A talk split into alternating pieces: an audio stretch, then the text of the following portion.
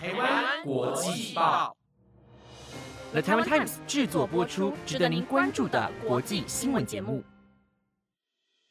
欢迎收听台湾国际报，我是怡杰，马上来关心今天七月四号的国际新闻重点。Hello，各位听众，晚安。今天要带您来关心的国际新闻重点有：墨西哥爆枪击，州政府官员驾车遭扫射，称协助庇护；俄罗斯强掳乌克兰七十万儿童；北韩光明星四号卫星掉落大气层后失踪；南韩出生未登记婴儿达两百零九起，已知十一死一百七十八失踪，展开调查。以及纪念最忠诚的狗——日本忠犬八公百岁名旦。如果您对以上的新闻感兴趣，想了解更多的新闻内容，那就跟我一起收听下去吧。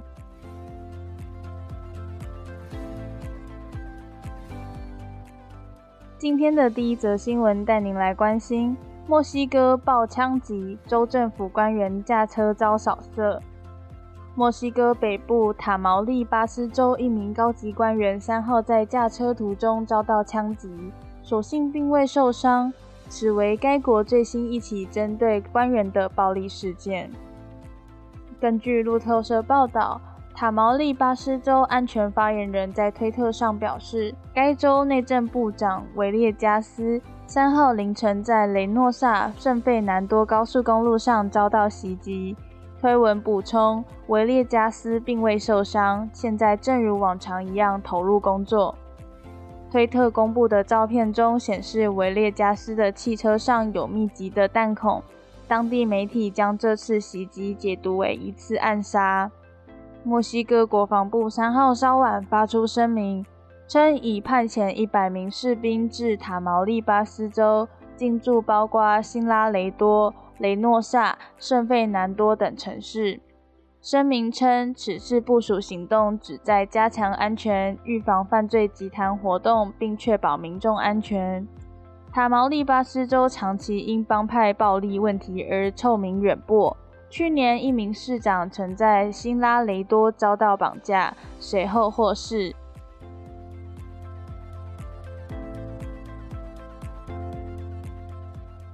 接下来这则新闻带您关注到，称协助庇护俄罗斯强掳乌克兰七十万儿童。俄罗斯联邦委员会国际事务委员会主席卡拉辛表示，俄罗斯与一系列欧洲国家不同，总是关爱儿童。来自乌克兰冲突区的七十万名儿童在俄罗斯获得庇护。俄国卫星通讯社报道。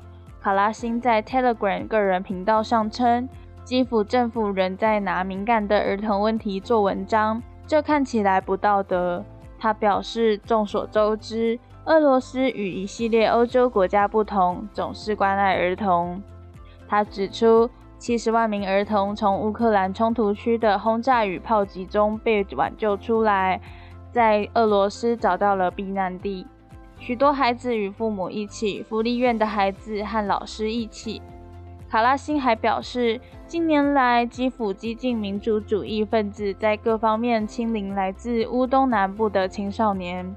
卡拉辛称，俄罗斯联邦委员会和国家杜马已成立一个专门的会议委员会，调查基辅政权针对未成年的犯罪。该委员会于六月三十号召开首次会议。俄罗斯在二零二二年二月对西边邻国乌克兰发动全面性入侵。莫斯科声称，把孩童从乌克兰带往俄罗斯的计划是为了保护他们在冲突区被抛弃的孤儿和孩童。然而，乌克兰指出，许多孩童被非法带离。美国表示，已有成千上万名孩童被迫离开他们的家园。大多数人员和孩童的移动是发生在这场战争的几个月前，以及乌克兰发动重大反攻，重新夺回东部与南部被占领领土之前。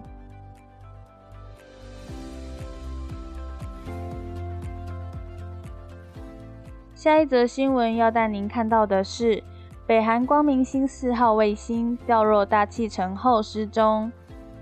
北韩二零一六年二月七号发射的光明星四号卫星，估计于世界标准时间六月三十号凌晨四点，台湾时间六月三十号中午十二点左右脱离轨道掉入大气层，随即失去踪迹。专家认为，光明星四号可能已在大气层中完全烧毁。根据美国之音报道，无论是美国太空司令部的卫星追踪系统 Space Check，或是美国国家航空暨太空总署 NASA、北美防空司令部、欧洲太空总署的卫星网站，都显示光明星四号处于重返地球状态，无法进行追踪。美国哈佛史密松天体物理中心学者麦克道威尔七月三号在接受采访时透露。由于光明星四号属于小型卫星，因此在坠入大气层后很难监控到情况。麦克道威尔表示，他估算光明星四号是在世界标准时间六月三十号凌晨四点二十五分前后两个小时内坠落。从东亚、美洲大陆或南极洲上空重回地球，其本身体积较小，因此会在大气层内完全烧毁，残骸对地面人员造成伤害的可能性很低。随着光明星四号的消失，北韩人造卫星目前仅剩下光明星三号、二号机还在运作，但由于它和光明星四号坠落前一样出现高度下降的状况。是以专家预测，这颗北韩最后的卫星将在今年九月或十月掉入大气层中。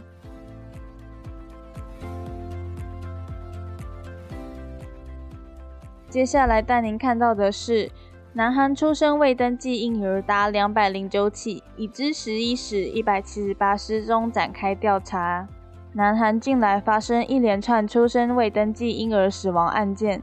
使得政府决定展开全面调查。警察厅国家搜查本部今天透露，至今已接获两百零九起无户口婴儿通报，并找到了二十名幼童，但剩下的一百八十九案共计十一死一百七十八失踪。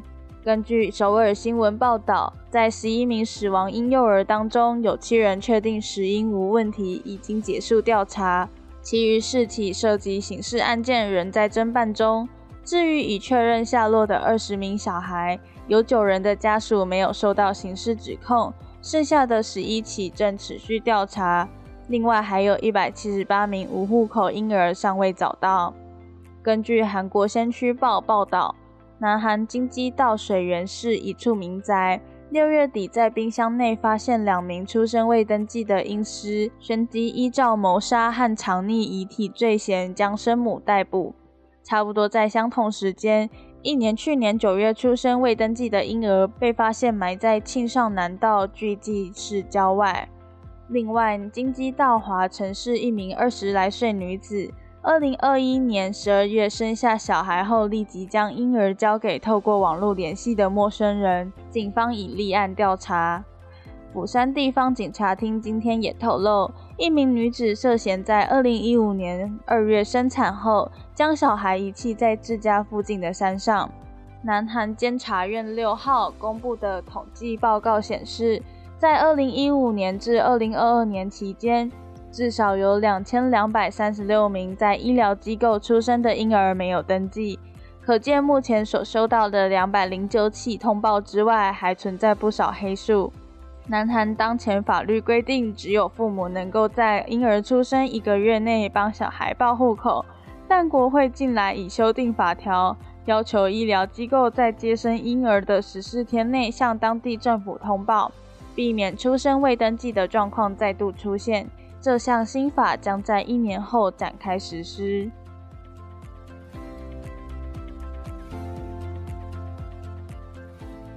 今天的最后一则新闻带您看到纪念最忠诚的狗——日本忠犬八公百岁名旦。东京涩谷车站外，一座狗狗雕像矗立在人来人往的广场上。这只就是日本家喻户晓的忠犬八公。今年是忠犬八公名旦一百岁，日本各地举办一系列活动纪念它的忠心。忠犬八公一九二三年出生于秋田县，是一只米白色秋田犬。一九二四年被住在涩谷的东京大学教授上野英三郎认养。八公每天早上都会陪主人走到车站，下午再到涩谷站等候接主人下班。隔年，上野英三郎因脑溢血在工作场所逝世。此后，八公每天仍固定时间到涩谷车站坐着等候上野回家，一等就是十年。八公的故事在一九三二年登上东京朝日新闻，八公顿时成为全国焦点，人们欣赏他的忠诚，每天都有游客到涩谷车站探望他，车站收到大量送给他的食物。一九三五年，八公离世，人们在涩谷车站为八公举办告别式，数千人聚集在铜像前为他哀悼。此后，每年四月八号。涩谷车站都会有忠犬八公的纪念活动，他的故事也被翻拍成电影，在日本广为流传。根据 CNN 报道，今年适逢八公百岁冥诞，他的故乡秋田县大馆市特地举办较以往更盛大的活动，民间团体也自发性举办一系列如贩售八公周边商品、歌唱表演、天文观星等活动。并将在八月举办百岁周年祭。作者英庭分析，八公的故事反映了日本理想的公民：忠诚、可靠、奉献、服从主人、无条件的爱，即使经过一百年仍令人动容。夏威夷大学学者石野表示，无论过多久，人们都会持续纪念八公，因为忠诚不会随着时代改变。